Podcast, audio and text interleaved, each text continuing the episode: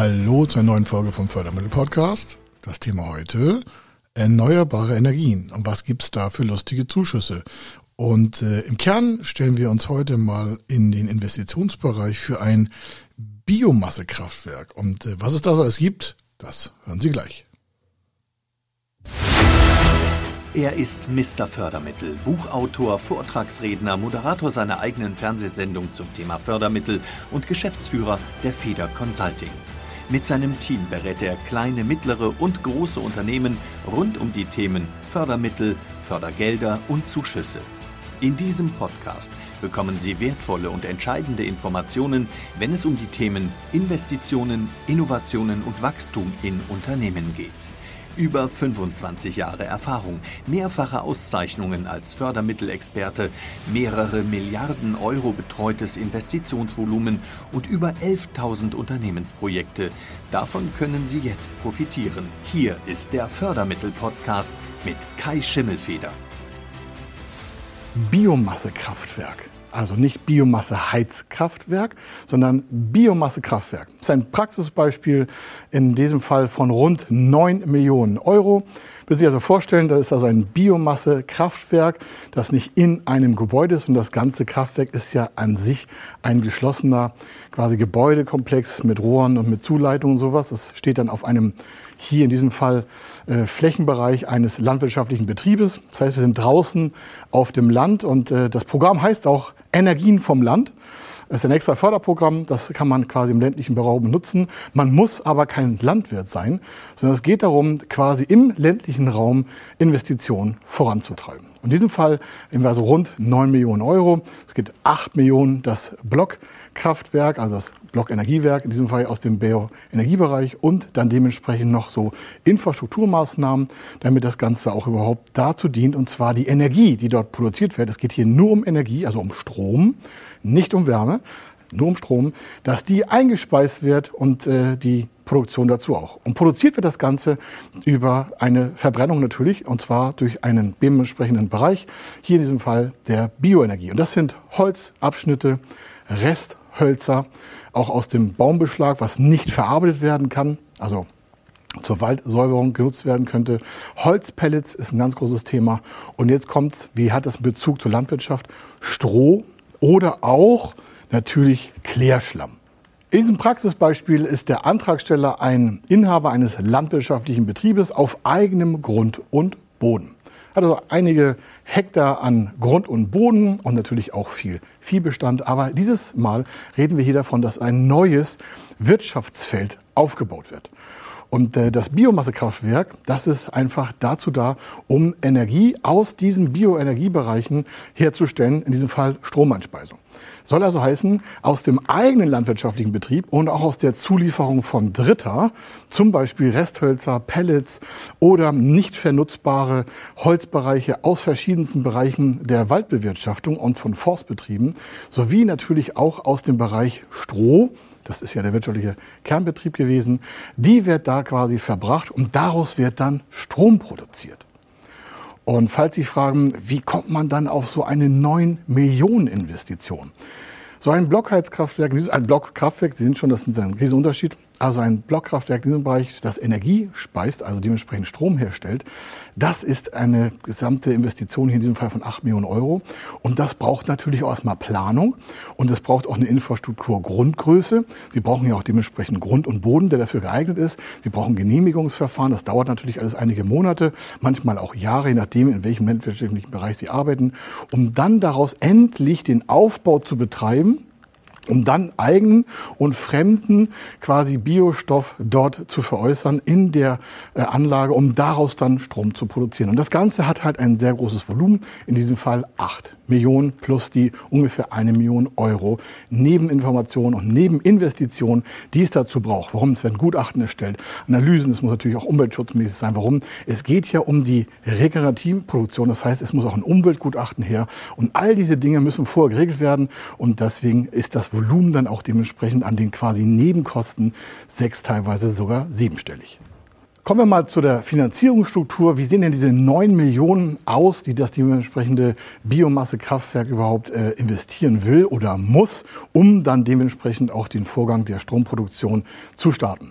Wir haben so 8 Millionen in das Immobilienbereich. Grund und Boden war ja schon vorhanden. Das heißt, es gibt keine Grundstücksförderung, keine Bodenförderung, sondern hier wird das ähm, dementsprechende Biomassekraftwerk in 8 Millionen rund Nettosumme kalkuliert. Und äh, der Anlagenbauer hat das also dementsprechend vorkonfektioniert.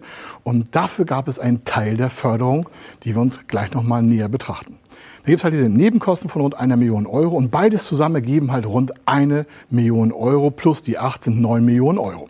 Also zusammen in Summe neun Millionen Euro. Und darauf gab es einen Zuschuss über alles hinweg aus verschiedensten Bereichen auf auch wieder eine Million Euro. Das heißt, das Gesamtfinanzierungssystem aus den neun Millionen Euro war nur noch acht eine Million Euro dementsprechend an Zuschuss kam. Nun hatte dieser Betreiber, dieser zukünftige Betreiber von dem Biomassekraftwerk selber eine Million Euro an Cash. Also er wollte eine Million Euro Eigenkapital einsetzen und so ergab sich eigentlich, eigentlich eine finanzierungsnotwendige Lücke noch von nur sieben Millionen Euro. Warum? Gesamtvolumen ist neun Millionen, Eigenkapital wäre hier eine Million Euro in Cash und eine Million Euro ist der Zuschuss, dann kommen wir rechnerisch ja auf sieben Millionen Euro. Wenn das so einfach wäre, dann könnte man das ja auch irgendwo im Internet finden. Aber nein, das muss konstruiert werden. Warum? Hier geht es um die Zeitabläufe. Wann wird der Finanzierungsbedarf fällig? Wann werden die Anträge gestellt? Wann kommt der Zuschuss in das Projekt rein? Und vor allen Dingen, wann geht das dementsprechende Biomassekraftwerk überhaupt ans Netz? Um dann damit wieder Geld zu verdienen. Weil das eine ist ja die Investitionsphase von den hier rund mal 9 Millionen Euro. Und das andere ist ja die Einnahmephase, also das heißt, wenn Umsätze generiert werden durch die Inverkehrbringung der daraus gewonnenen Energie. Denn nur dann kann ja auch Geld verdient werden. Und das dauert ja dann über Jahre, Jahrzehnte, bis sich da dementsprechend die Produktion dann auch in Gewinnen niederschlägt. Denn so eine rund 9 Millionen Euro Projektierung hat ja auch einen gewissen Kapitaldienst, also eine Tilgungsleistung. Es muss ja quasi Investitionen in Teilen zurückgeführt werden. Das, was nicht Eigenkapital ist und das, was nicht Zuschuss ist, muss ja irgendwie noch finanziert werden. Wir reden ja hier von 7 Millionen Finanzierungssumme. Und dann ergibt sich da folgende Vorteilhaftigkeit in den einzelnen Finanzierungsbausteinen. Um das Ganze überhaupt erstmal tragfähig zu machen, geht man da wie folgt am, von, am besten vom Ende her vor. Warum? So eine Laufzeit vor einem so einem äh, Biomassekraftwerk kann ja sehr, sehr lang sein. Und sehr, sehr lang heißt ja nicht, das da hat so eine Laufzeit wie ein Auto, sondern das wird ja nicht für die Ewigkeit gebaut, aber doch schon für sehr lange Einheiten. Einige sagen, das ist eine Generationinvestition. Das heißt, eine Generationinvestition heißt 25 Jahre und länger. Und in diesem Fall haben wir mit der Förderstelle auch lange darüber verhandelt. Warum? Die wollten das erst nicht so lange haben, aber aufgrund der hohen Investitionen und der zuerst vermutbaren schlechteren Umsätze weil in dem Gebiet, wo das aufgebaut werden sollte, war nicht sofort die Möglichkeit, den größten Umsatz damit zu generieren. Das heißt, wenn man merkt, in der Vorplanung schon mit den ganzen Anlagenbetreibern, dass die Investitionspositionen sich nicht absenken lassen und dass der Zuschuss, auch wenn maximal ausgereizt ist, nur bei dieser 1 Million bleibt und dass das Kapital des eigentlichen Anlagenherstellers dementsprechend oder Betreibers in diesem Fall und des Inverkehrbringens von Energie auch bei einer Million gestoppt ist, dann braucht man in diesem Fall diese 7 Millionen Euro. Die 7 Millionen Euro belasten natürlich das Unternehmen, das dann den Energiebereich in den Verkehr bringt. Und da das nicht alles planbar vorhersehbar ist, also mit hohen Risiken behaftet ist, geht man hier in diesem Fall ganz schlauerweise erstmal vor und sagt, wie ist denn die längste Laufzeit der Kofinanzierung für den Hauptteil solcher Anlagen? Und hier konnten wir dann statt nicht nur 15 und 20 Jahre nehmen, sondern hier war nach dementsprechender Kalkulation, Beweisführung und auch Sicherheitenkonzept plus Bonitätsprüfung des damaligen Antragstellers eine Laufzeit von 30 Jahren möglich. Dass es in diesem Fall noch 50-jährige Finanzierung gab, das ist im Markt möglich. Aber hier waren bei 30 Jahren wirklich ich sage mal, die Fahnenstange zu Ende. Hier wäre sonst die Förderstelle auch ausgestiegen. Es war ein quasi Entgegenkommen auch von beiden Seiten. Und äh, Bedingung war natürlich auch, dass das Kapital auch so dargestellt wird, wie es vorher in der Planung auch erläutert wurde. Das heißt also, da muss wirklich eine Million Euro Eigenkapital in Cash, in Barmittel, in Liquidität von dem Antragsteller eingesetzt werden. Und der Zuschuss musste schon vorher kalkuliert werden. Und da kommt jetzt zu den wichtigsten Elementen so eines Projektes in dieser Größe. Die Finanzierung wird ja vorne beantragt. Also in diesem Fall wurde aus Sicherheitsgründen die gesamte 9 Millionen Finanzierung in eine Förderprogrammstruktur überführt mit ungefähr sechs Förderprogrammen. Warum macht man das? Warum? Das kann natürlich sein, dass ein Förderprogramm sich mal verzögert oder asynchron in der Bearbeitung läuft. Warum? Die Förderstellen stimmen sich ja nicht untereinander ab. Im Regelfall nicht. Und dementsprechend muss das Unternehmen immer darauf gucken, das Risiko so gering wie möglich zu halten. Auf der anderen Seite aber auch dafür zu sorgen, dass das Ganze an der Finanzierung funktioniert. Also was hat man hier gemacht? Man hat die ganzen 9 Millionen Euro beantragt und hat das Eigenkapital des Antragstellers quasi als Sicherheit hinterlegt um äh, dementsprechend dann auch diese 9 Millionen komplett zu finanzieren. Denn die Zuschussmenge von einer Million Euro, die wird ja zwar vorne beantragt durch Anträge, genauso wie alle Finanzbausteine, aber der Zuschuss fließt ja erst in das Unternehmen, nachdem bewiesen wurde von dem Antragsteller, dass das ganze Geld auch dafür verwendet wurde, wo vorher der Zuschuss für beantragt wurde. Das heißt, der Zuschuss kommt asynchron zur eigentlichen Investition.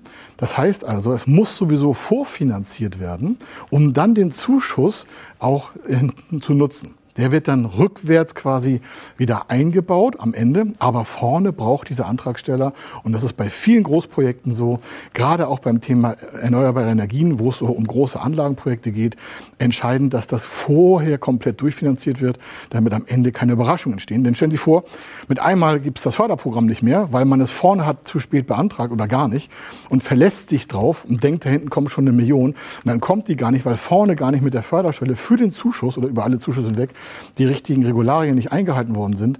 Und dann steht der Antragsteller und sagt, Mensch, da fehlt mir eine Million Euro. Das kann natürlich nicht sein. Deswegen muss hier vorher dementsprechend auch die Kalkulation durchgesetzt werden. Der Vorteil ist jetzt hier bei den Förderprogrammen folgendes. Diese 30-jährige Laufzeit hat vorne noch einen riesen Vorteil, und zwar wird drei Jahre lang die gesamte Kofinanzierung nicht getilgt natürlich ein wirtschaftlicher und liquider Vorteil, der unglaublich ist. Warum?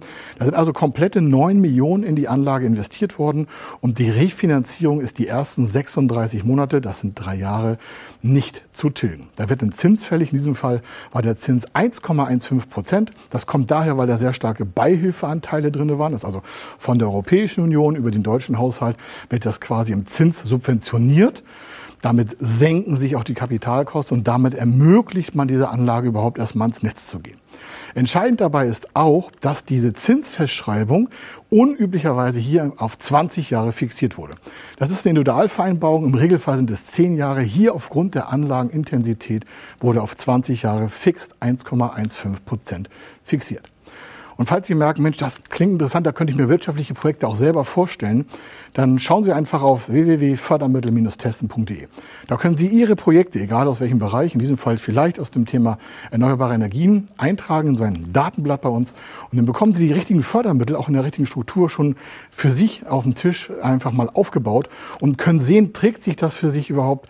Haben Sie da Lust auf solche Projekte? Warum? Wir müssen ja das Thema erneuerbare Energien nach vorne treiben, damit wir auch global besser aufgestellt sind und den Klimaschutz gemeinsam weiter vorantreiben.